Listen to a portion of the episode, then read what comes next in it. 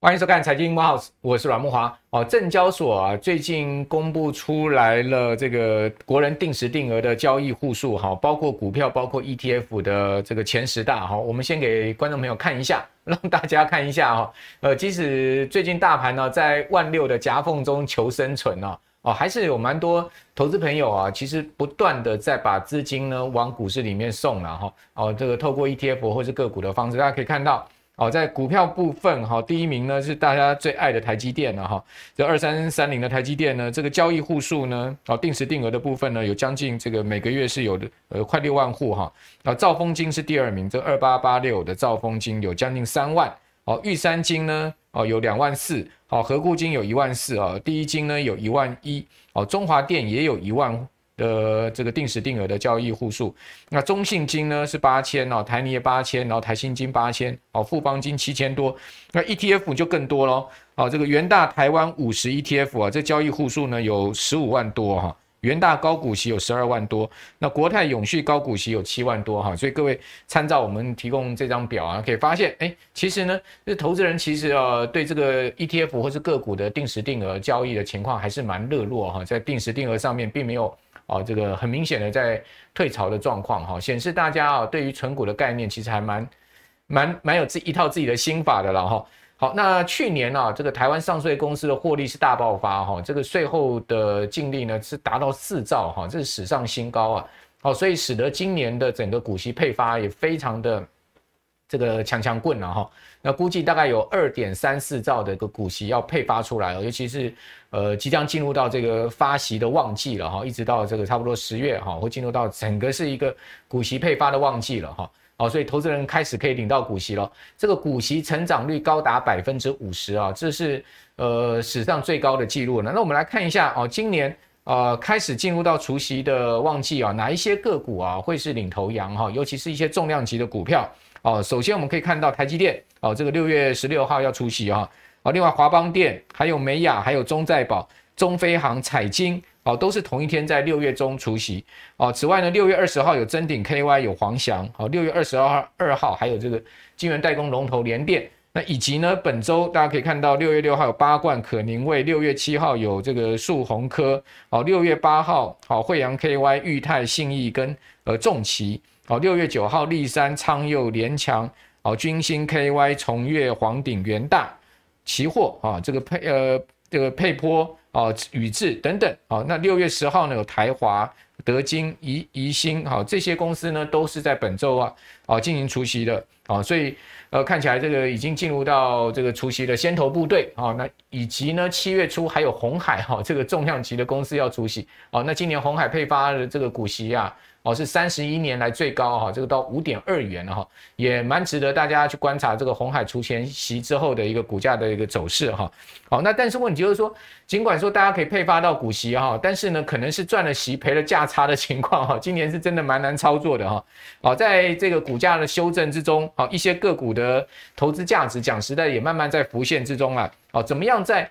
茫茫股海中呢，我们可以用存股的方式持续领息，啊，找到这个好的标的啊。好，我们今天请到一位非常特殊的哦，这个年轻一辈的投资好手啊。好，这本书我先介绍，就是他在四月出了新书啊，叫做呃自主 ETF 啊，那让我的股利倍翻的存股法哈。这个出版社是采石文化出版的这本书。啊，我们今天呢也一共哈提供三本给大家来抽奖。啊，怎么抽呢？好，我们的小编啊，会从我们观众朋友在我们今天节目下面的留言呢板上呢找出哦三位朋友呢，啊，如果说各位看了我们节目之后你的心得啊，大家写几句在上面，我们就从呃这个有留言的朋友中哦抽选出三位来送这一本书哈，就是自己打造 ETF。我们今天这位来宾非常特殊哦，他总共有一百六十多档股票。哇，这个真的不是只是一档 ETF，可能可以变成三四档 ETF 的规模了哈，或者说，呃，主动式基金也很少说可以要持股到这么多档股数的哈。那怎么样去管理他自己的股票，以及他怎么筛选这个股票啊？在今年这么难操作的情况之下哈，他的投资心得是什么啊？啊，以及呢，他怎么看未来的一个市场发展，还有他的成股策略会不会持续下去啊？我们今天就借本借由这本书的作者老吴吴怡勋啊，他是一位在职的工程师哦哦，怎么样运用他的这个每个月的收入啊，去打造他现在目前有一百六十档股票的纯股市？这个我个人也很好奇哦，因为才不到四十岁而已哈。那我们今天来欢迎老吴，老吴你好。主持人好，各位观众好，好，我是老吴。老吴，你这个不老哈，那个我知道你还不到四十岁，啊，只是应该大家叫你老吴是一个外号就对了。嗯，对，因为在学校读书的时候，学弟妹相对来讲，我就是年纪比较大一点，对对对，就比较老。好，那你在投资市场的经验其实也蛮久了，对不对？对，我从二零一四年开始进入股票对之间，但是呃，虽然没有经过两千年或是二零零八年的股灾，但是有遇过。二零一五或是二零一八，甚至二零二零年的修正嘛？对。那在修正的过程中，就让我了解，就是其实进来股票主要就是要呃获利，但是在获利之前，必须要把风险放在前面。嗯嗯。那呃也因为注重风险的话，才可以在市场上存活的比较久。嗯嗯。对对，所以我就选择用分散持股的方式来建立我的投资组合。OK，我知道你一开始其实也是呃摸索进入到股市，对不对？对对对，跌跌撞撞，其实也没有赚到什么钱嘛。对，哦，就是呃买进卖出，买进卖出，哦，可能就是打平的状况，是这样吗？对对，在二零一四四年到二零一九年这期间，就是、嗯、呃也做过期货交易啊，然后也做过融资啊，哦、就是反正就是想要快一点赚到钱，快速的获利了。那很多方法都去尝试之后，发现最终都是赔钱。对，那长久下来，虽然我持续有。呃，金钱在投入，但是却存不到钱。嗯，对，所以我想说，嗯，可能要找个方式来改变这个情况。嗯嗯，那就慢慢在摸索之后，就发现，哎、欸，存存股它是一个不错的方式。OK，对，我从一九年存股存到现在，哎、欸，对，这个大概差不多三四年的时间。其实，哇，你就已经累积到一百六十档股票嘞。对对，一开始我是希望就是也没有预设说要买几档股票，嗯嗯、那就是主要就是针对不追高买跟不要错过好公司，嗯、就这个方式，那持续往下做，那就累积到现在就是目变得这么多。好，这个刚才。老吴所讲的这个就蛮蛮符合，就我们这本书的书名，就自己打造自己的 ETF，对不对？对对。哦，其实你这个呃存股池里面可以打造好几档 ETF 了。因为等一下我们会公布一下老吴的这个存股名单哈，让大家看一下，它其实是从呃半导体到科技业，一直到生活哦各各个类型的股票都有啊。那大家会讲说，那你到底怎么怎么管理这些股票哈？这个等一下我要请教你哈。好，那呃在这一次的这个今年的波动中哈，呃你还是坚持在存吗？哦，那我知道你每每个月的这个存股的收入哈，扣掉你的生活支出，大概你一个月可以拿出呃四五万块钱去存股嘛，对不对？是，好，那你还是继续把这个钱投入股市嘛？那我认为只要符合以下这几个原则，买入的话呢，是不管大盘的位阶在万八，或是以后可能会有两万，或者是现在悲观一点，人家看到万五或是万四，是。比较不会有压力。OK，那第一点呢，就是心态很重要。对，就是长期持有的部分，就是以不要以短线的价差作为获利的主要来源，那就不会呃有压力。因为短期的股价的修正，主要呃就是偏向资金面、情绪面或者是随机的，跟基本上跟呃公司的呃获利并不一定那么联动，就跟营运没有绝对的关系。对对对，那。所以，嗯，但是以长期来看呢，就是股价会随着公司的成长就而成长，那就是长期持有的部分。那不追高买，主要我是比较。呃，喜欢用季均线来判断可能个股位阶的相对高或低。那一般如果股价偏离季均线可能十趴以上，嗯，我就会先观望。OK。那实际上我是比较属于左侧交易，我喜欢买在盘整或是下跌的趋势。是。那因为一个趋势的形成，它其实没有那么容易就改变。嗯。所以，呃，第三点就是提到分批买，嗯，就是不要一两次就把可以用的资金打完，嗯，让自己有更多容错的机会，嗯，去往下买。嗯、那。今年也遇到呃，不管是升息或是通膨，还有战争的因素嘛。对。那呃，分散持股就是分散买，也是我觉得还蛮重要，可以让自己抱起来更安心，让整个持股的波动率没那么大。嗯嗯。对。那再来就是有稳定的现金流，那这个部分就是不会在可能大盘低点的时候有被迫卖股来，呃，支撑生活费的一些压力。嗯嗯。对。那只要呃，在这几个原则下呢，我。可能未来目前看起来总金可能还不是那么的乐观，但是我有且资金的话，还是会持续的想要投入股市，我的想法就是持续的累积的股票资产跟提升明年的股息为主。嗯嗯嗯、对，因为其实投资人可以从景气的预测灯号去看可能景气的拐点。嗯嗯。但是你要预测大盘的转折点是相对困难的。没错。对。对那所以呃，根据过往回测来看呢，多头的市场时间都是比空头还要长嘛。一定的。那就是不要。我的想法就是不要轻易的离开市场啊，存在这个市场长期来看，期望值是相对高的。好，其实这个这五点，其实我个人觉得蛮好的哈，就是给大家参考。那我觉得这五点也蛮符合你这个工程师性格的，对 对不对？哦，就是很理理性的去在做投资的规划。是，哦，比如刚刚谈到的是说，呃，乖离季线十趴哦，就不要去追高了嘛，哈，这个就是有一个很客观的标准啊，让大家知道说，诶，我如果看到一档好股票，我其实要买它。啊，我也不要买到太贵的时候，我可能还尽量的等一下，比如分批进场啦，哈，或者说，呃，这个股票在下好股在下跌的时候才去买它，不是再去追高的时候。我想这十点呢，提供大家这个参考啊。那因为呃，老吴他本身来讲，就是说有一个很稳定的工作，哦，所以说想说你自己本身的这个现金流的这个把握度也很高嘛，对不对？是。哦，所以你才能说每个月。好，不断的去投资到这个股市里面去，好，所以这就是呃我刚刚所讲的这个工程师性格。但毕竟来讲的话，你其实对自己未来的一个存股池的目标哦，是是有一个愿景的。我知道说，呃，你预估大概在差不多十年后吧，好，以你现在年纪，大概在十年后。呃，要存到这个每一年的被动式收入、股息收入要到两百万，对不对？是。好，现在我知道你大概现在目前是五十万嘛。对。好，那呃这十年怎么样去增加到这个呃四倍呢？就是说还要再扩增三倍，好，这样子的一个速度去增加。你你的目标是怎么走？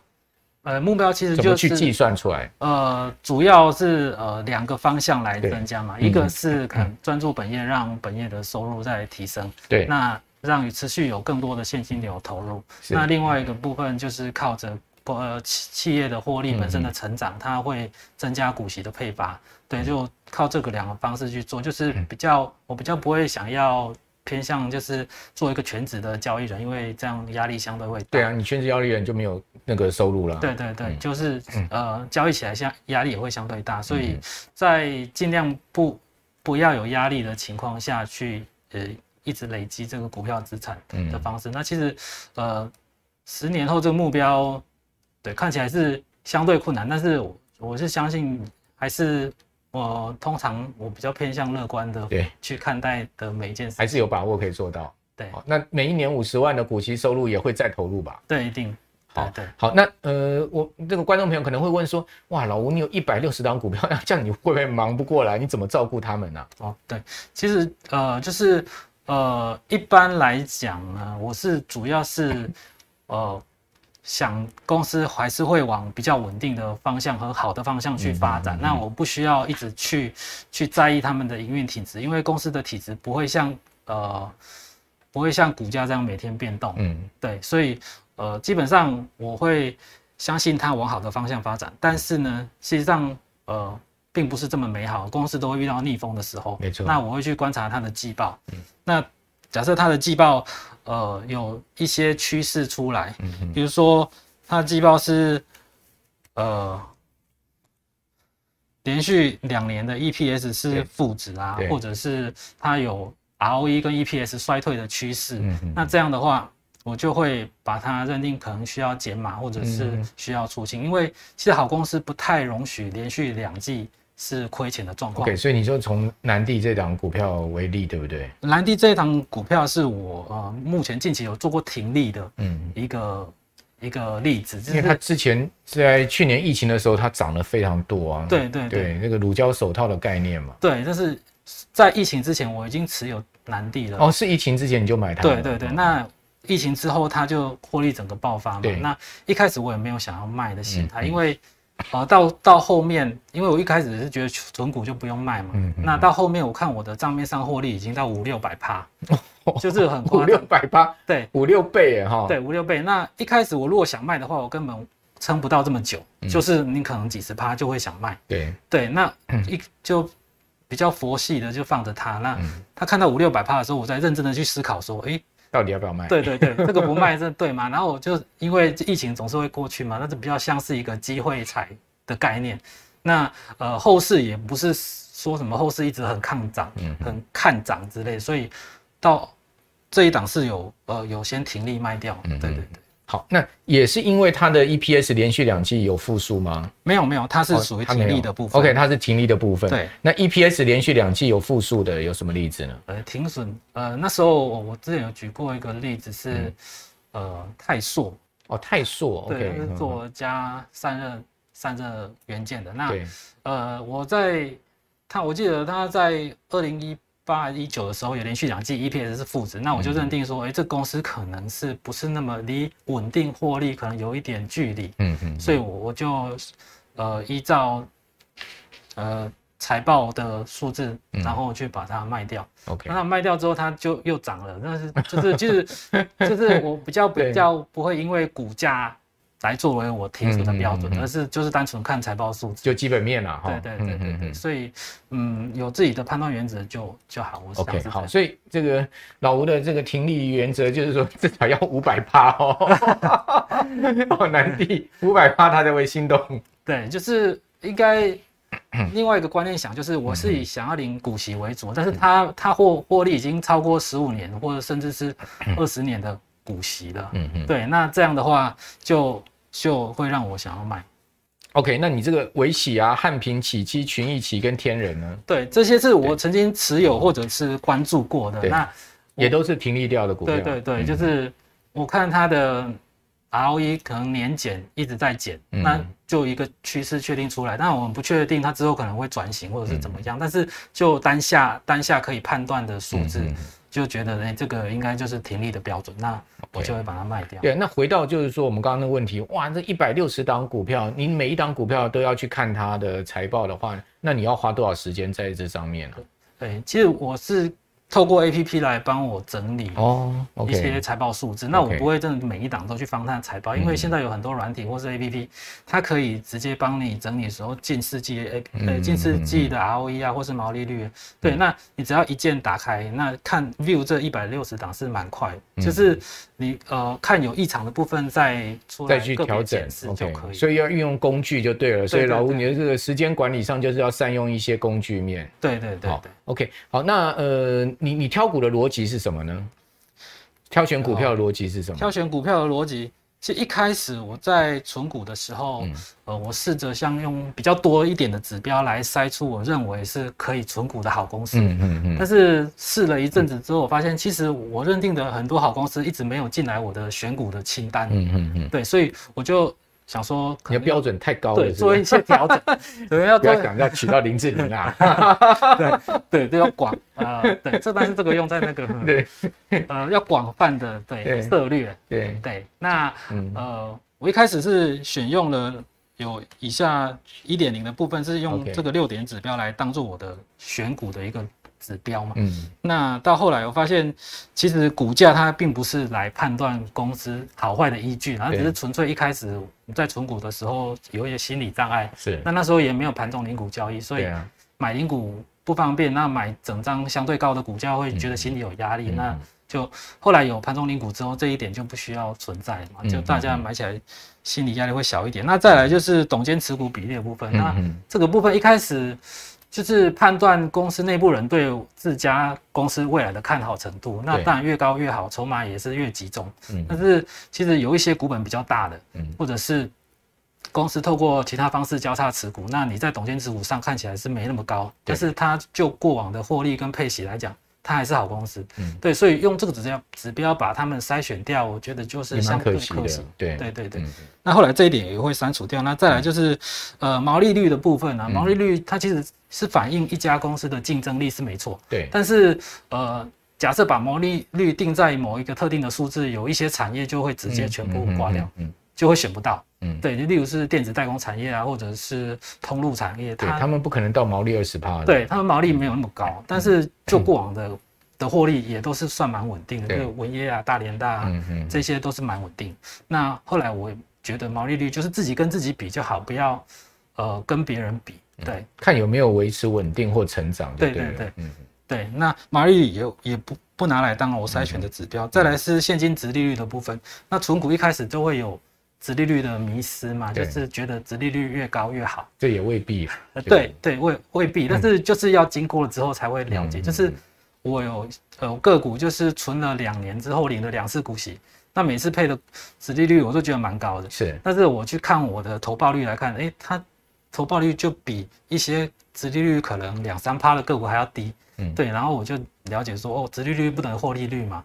对，所以殖率它或许可以来判断一些呃，船产比较相对稳定、没有成长没那么快的产业或者是金融股，呃，那但它不见得股价会涨啊，对，甚至股价会跌。用来我觉得是用来参考，嗯、但是不需要把它设成一个指标。OK，所以你现在就是进化到二点零版。对，二点零的部分呢，就是嗯，嗯、呃，其实我用这两个指标做筛选的话，嗯、台股有不到两成的公司可以。可以活下来，就是、嗯、就是你已经淘汰掉八成了啦。对对对，就这两个光单这两个指标就已经淘汰掉八十趴的公司了。对对，OK。那再从剩下的公司去以个人产业啊，或者是个股的喜好再去选择，这样就可以。好，那为什么你一定要留这两个指标呢？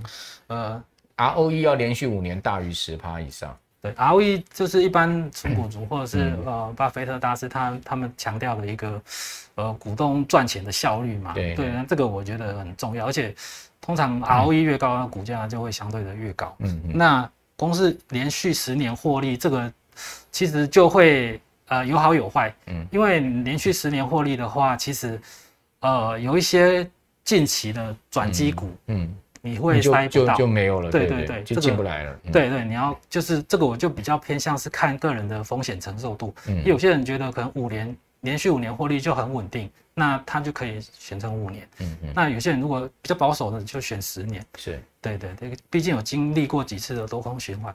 OK，好。对，所以这个这这这两点给大家参考哈。这个老王呃老吴呃老吴现在最新的一个存股的二点零版呢，就是 ROE 连续五年要大于十趴。哦，另外一个呢，就是公司连续十年以上 EPS 要正值，我觉得这一点也蛮重要。如果如果他十年内公司有亏损过，其实我觉得这不就并不太适合作为存股的名单了，对不对？嗯。哦，因为你你讲实在的话，就是说，呃，当然，但景气有好有坏了哈。但我们一般来讲存股，我们还是希望说它是一个。呃，比较能持续维持在一个稳定经营形态下，而且呢，甚至它可以持续成长的公司嘛，对不对？所以我们不希望看到说我们存的股票它是 EPS 是负的哈。好，那接下来我们就要公布这个老吴的持股清单哦。好，这个六月一号的持股清单里面，呃，我们今天讲三十家公司好了，因为你实在一百六十家太多了，好，全部公布完的话，我们节目可能今天要一个钟头。大家可以看到哈，这个六月一号的存股清单里面，啊，第一，呃。第一档是新塘哈，新塘呢占你的百分比是零点七，其实我你就非常分散了哈，就很少有很少有股票占到一趴的吧，几乎没有了嘛。哎，有，但是两趴的就比较少。哦，两趴我自己本身限制是不要超过三趴。哦，你的标准是这档股票在你总资产池不能超过三趴，对不对？对对对。好，那新塘的报酬率很惊人，两百八十五趴，哎，二点八五倍，所以你很低就买它了，对不对？对。好，那另外还有东钢，东钢也是两百八十趴哈。中沙最近很夯的一档股票，一百八十六趴。哦，灵通一百六十一趴，然后技嘉一百五十六趴，联华石一百五十五趴，文业一百三十五趴，圣一一百二十六趴。哦，你的。你这些几乎都是呃百趴起跳的哦。接下来我们可以看到一百趴以内的，好像玉龙啦、和瑞雅啦、超峰啦，哦，这些都是百趴以内的哈、哦。好，那呃新唐是大赚了这个两倍多嘛，对不对？将近快三倍了哈。好、哦对哦，那但是呃有没有投报率是负的呢？好、哦，这样比较赔钱的呢？其实也是有，对对我们来看一下哈、哦。来，大家看一下，就是说像是。呃，这个信景哈，这个赔了七趴多，台泥赔了六趴多啊，然后微强电赔了六趴多啊，所以说你还是也有亏的，对不对？对对，那亏的股票你会怎么处理呢？就是说大赔的大赚的公司，你不见得一定会卖嘛。我就像你刚刚讲，南地你都冷到百分之五百才卖了，对，哦，新塘这个三倍会想要卖吗？哦，另外呢，这种呃，像你这个。手板上面给我们看到了一些赔钱的股票，像稳茂哦，这些你会想卖吗？呃，好，我举宝雅来。对，宝雅是我觉得比较值得谈的，因为宝雅真的是跌很多的，哦，对，对，对，大家可以看到宝雅跌到三十二趴哦。对，宝雅就是目前赔最多了。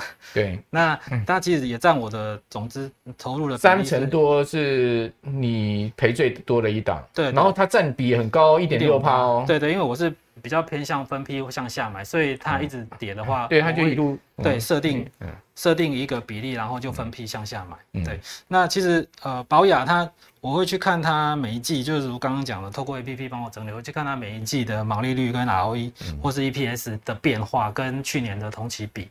那看最新一季的，就是二零二二年的 Q one 嘛。那 Q one 它获利大概跟二零二一比起来，就是少了两到三成左右，但是股价已经跌了大概超过五成了，因为超过六百，现在已经不到三百。对。那这情况下，其实我就会。呃，在设定我自己的比例，因为它现在呢还在这边是我的加码策略的部分啊，嗯、就是呃，虽然说有些人会觉得去用你的成本锚定未来的股价是比较没有意义的事情，因为股价不会随着你的成本的变化有什么联动。对。那但是呢，这投资人的心，你的成本是你自己个人的事情，对对，跟股价是没关系的。对。但是投资人的心情就是会，这是人性，就是会去在意这个。那我是比较偏向，就是不不去违反人性来做我的加码的原则，嗯嗯，因为这样做起来比较舒服，会做比较久。那那你的加码策略是什么？加减码的策略是什么？呃，这边主要是加码策，减码的策略就是刚刚有提到的。你先讲加码好了，就讲加码宝雅为例好了。哦，宝雅为例，现在诶，它其实在呃这个部分就是账面上是亏损，然后它持。持股的比例是到一到两趴之间，对，那它就有三颗星星，那星星越多，就是表示我有资金的时候会越想要加码的对象。哦，对，哦、那星星这是你自己给自己定的一个标准，星星越多，你就会越想要加码。对对对对，OK，对，那它目前是在三颗星星这边，那。假设哪天我还没有卖掉它，那我已经加码到超过两趴，那它可能就变成两颗星星，你就不会想加码。对对，那我就有更多其他的标的来作为加码的对象。嗯哦。所以你所有股票你都可以用这个星星表啊？哎、欸，就会对，因为我有那个库存可以帮我又做 Excel，我的获利跟趴数都会马上可以看得出来，所以我就可以知道这档股票现在是落在哪一个。九宫格里面，OK OK，好，我们来看一下这个九宫格。这九宫格，呃，分成是账面亏损，对，好，还有获利介于十一到二十趴，还有获利大于二十趴，对不对？就是这个横轴是这个，纵轴的话就是你的持股比例嘛。对对对。啊，所以说呢，如果说呃它落在账面上亏损，然后它它在你的持股比例是这个小于一趴的话，就是四颗星，对，你就会想要去加码它，就对了。对对对。OK，那。那什么样的情况你会想要卖掉它呢？就是说干脆也不加码了，我就我就死心了，我就停损了。呃，这个部分我就会就像刚才所讲的，对对，就是依财报的财报连续两季它出现了这个 EPS 亏损，对对对，EPS 是负值啦，连续两季负值，但是宝雅它还没到负值，它只是这个获利减缓。对，那因为它。刚刚有提到，就是说它股价已经修正了超过五成，嗯嗯嗯、那这部分其实就反映未来可能会有两个事情，一个就是获利持续的修正，对，那另外一个就是现在股价其实是 overshooting 的，嗯嗯，那其实我比较不倾向去预设是哪一种情况会发生，嗯、那就是就是继续的持有，等到第二季跟第三季的财报出来，然后再看看，再跟去年同期比，对对对，嗯嗯、因为我对单一。个股的曝险没有很大，所以它其实可以，我可以把它放得很长来看。嗯嗯，对。那你对宝雅这家公司有信心吗？呃，我觉得有，因为我我第一部分没有卖掉，原因就是因为我觉得它的毕竟还是相对于龙头，虽然它在电商发展的没有那么的有兴趣，但是在实体通路上还是么占有一席之地。OK，好，所以。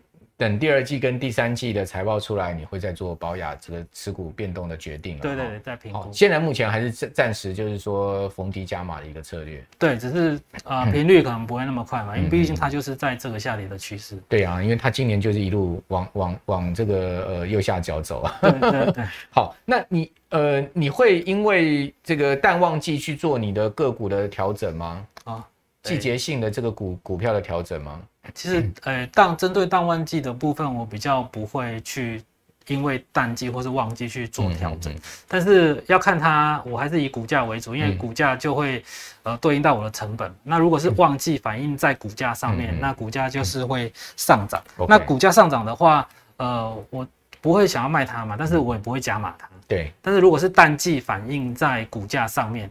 如果淡季反映在股价上面，或者是一些呃一些单一的利空因素，比如说今年中国的一些封城或者是限电啊，或者是一些缺料的情况，我就会想要在这时候加码它。例例如今年呃上半年我用零股加码的，就包含台积电、稳茂、环球晶、台达电的部分，就是一些电子股或是半导体。那基于后市五到十年还是很看好的情况下，那这比较偏向是短期的一些利空因素的修正。或者是本一笔的修正，那我觉得，呃，买的比之前买起来已经算是相对的便宜，便宜就成本更低嘛。对对对。好，那你这个泰博跟汇光这两档股票的例子是什么？这个这两档是我想要提醒，就是可能投资人或是存股的人，对，他可能嗯尽量避开一些短线有题材的个股。汇光就是之前肥料的题材，泰博就是那个快筛试剂的题材啊。对对对，那在这两个题材发酵之前，其实我已经持有这两档个股了。对，那我不会因为它题材上去之后，我就想要卖一波，因为其实对存股来讲，这样相对的比较累。但是它上去又下来，欸，对对对，就是嗯，它上上去又下来，呃，一开始我在存股的初期，会觉得啊，没赚到还蛮可惜。但是到后期会觉得这就是日常，就是你我有很多档股票，那大部分的都是长这样，就是它上去又下来。那所以呃，比如今年的金融股也是，我也持有金融股，上去就下。那其实就长期来看，股价还是会会回到基本面上嘛。那那基本面就刚刚讲的那个 ROE 跟毛利率变化没有衰退的话，那其实就是跟着股价就是跟着公司一直往上走这样。OK，这个因为上去又下来是大多数的状况，但是它也有可能上去，就像南帝这样子五倍，对不对？对对。好，或者像新塘这样三倍嘛。好，如果说你每一档上去你就想卖的话，事实上你也不会报新唐抱到三倍啊，是，对不对？所以说，呃，老吴的一个心法就是，不管它这个未来的趋势怎么样，其实你就是淡定就对了。哎，对，你也不要太去想说，哎呀，上去又下来，我都没卖到。对，因为你也有上去，它不下来的嘛，对不对？对对，对。好，所以这个就是一个心法，就是我想应该也是你投资的原则吧，对不对？是，就是以呃累积股票资产跟增加股息为原则。对，好，就以不赚价差为原则啦，对不对？对对对。哦，但是呃，真正要赚价差的时候，就是真的是太多倍数了，哦，像五倍啊、三倍、四倍这样，你对对，真的真的还是会去赚点价差。对，那你赚来价差之后，你那个钱还是会再去投入到其他的股票嘛？对，是啊。那等他们跌下去的时候，你会把股票再买回来吗？有，是南地，其实我又买回来。你又买回来了？对，大概五十几块的时候。OK。对，因为我觉得它又差不多回到它的价值的地方。嗯嗯嗯。对。那你为什么当初会去买汇光呢？可以跟我们讲一下吗？汇光比较冷门呢。对，但是它其实算是稳定配息的公司，那也在过去十年来看，每一年都有获利，所以我觉得这个呃稳定。我买股票比较不会去看它的成交量或者是冷不冷门，那就单纯就是看一过去获利都算稳定，那我就去买。那其实那时候我我新农跟汇光想说选一档来买，那其实在过去的财报看起来是汇光会相对好一些，慧光胜出一些。对对。好，刚刚听到这个老吴的心法很多啊，那最近那个除夕的旺季已经来了嘛，哈，那这个高值利率的股票是很受关注了哈，我们来。讲十七档的这个高值率给各位参考啊，大家可以看到这个联发科的值率非常高哦。好，联发科我们如果用这个呃六月九号收盘价九百二十四来看，它的现金值率高达七点九趴哦。好，那除息是六月二十三号。好，日月光的现金值利率呢有将近六点七趴，也是六月底要除息哈。联电我们刚刚有讲哈，是六月二十二号除息，它的现金值率有将近快六趴。哦，长隆更高了哦，十二点八六趴。宏基有八趴哦，群联有这个将近六趴，台华投控呢有快十趴的殖率，和硕呢有七趴多的殖率哦。此外呢，这个惠阳 KY 哈，哦，这个惠阳 KY 已经除过息了哈，六月八号除的哈，它的殖利率是将近六趴哦。新产呢也是将近六趴，是六月十四号哦，六月十四号应该就是下周要除息嘛，对不对？哦，此外呢，大家看大田哦有将近十趴，南亚科这个低润南亚科有将近六趴。好，文业好，这个有六趴多，快七趴哦。好，美食 KY 有快五趴。哦，南茂呢有八点五趴，群光有七趴，然后彩晶有这个七点六趴。好，那这十七档的这个高值率，我想请教呃老吴的话，你你会有兴趣吗？对，就是实际上我选股的逻辑，我不太会因为近期它因为有高值利率的题材就去买进它，因为很容易就是因为这个题材被炒高了。对对，股价被炒高。对，嗯、那我检视这十七档里面，其实在过去以过去十年相对稳定的档数来看呢，就是有呃新产跟群光跟文业这三档。对。那这个是过去十年的 ROE 都超过十趴的。嗯嗯。那比较值得一提的就是联发科，它其实也是一个呃具有竞争力的好公司。但是其实看它二零一六年到二零一九年的 ROE 是不到十趴的。嗯。那所以选股的逻辑就是一呃投资人自己风险的承受。对，联发科就不会在你的持股名单里面。对对，对。OK。对，就因为它要选稳定的时候，它就相对没有办法选到一些转机股。是是是，好，所以 你你你会挑这这十七档，你会挑新产、群光跟文业，就是对对，这这三档也是我也是你现在就有了嘛？对啊，你这一百六十档，我看到文业就是你其中之一。对，好，所以呃，老吴的心法再讲一次哈，他不会去看那说，哎，这个单年的殖利率特高就去找这些股票哦，甚至我们讲 ETF 应该也是一样的情况嘛，对，而是要去看它。呃，常年是不是稳定的 ROE？哦，那这个 ROE 一定要超过十趴。哦，另外呢，就是十年来它的 EPS 有没有负过，对不对？对。哦，用这样的方式才决定说，呃，进入到你的存股池里面去。一旦进入到你存股池里面，我看你很少卖股票了。对，比较 只进不出行的人。对。哦，就一直存股，一直存股，然后存越越存越多之后呢，就是达到他四十五岁要领到两百万哦被动收入的心愿。那最后再请教你啊，如果你真的领到两百万，四十五岁的话，你是不是会要 quick quick 掉你的职务，变成专职专职操盘人？因为我现在还在职，我不能这样说。老板也在看就对了，是呃，有可能没有，应该是说会有更多时间想要做自己的，想要做的事情，或者陪家人啊之类的。OK，好，对。嗯，好，这个人生有梦最美哈，有一个终极目标，其实是很棒的事情。哦，不过大家看到这个老王他，呃，对不起，老吴他可以让他这个存股持有一百六十张股票，其实也是很很节省，对不对？哈，把每个月薪水至少一半好拿出来做投资啊。那观众朋友，你可不可以做到这一件事情呢？很多人讲说，我一个月薪水拿百分之二十出来做投资，我就很累了哈。不要讲说拿一半薪水出来做投资了。好，那可是我们的今天的主角哈，老吴呢，他可以拿一半的薪水，这么长时间啊，不断的滚入他自己的存股池里面，而且呃有自己的一套这个存股的心法哈，不是不会受到股价波动、大盘波动哦，甚至我们刚刚讲这些高值利率哈，单年高值率的诱惑啊，而做这个冲动的买进。哦，有自己的投资策略，这件事情是非常重要的哦。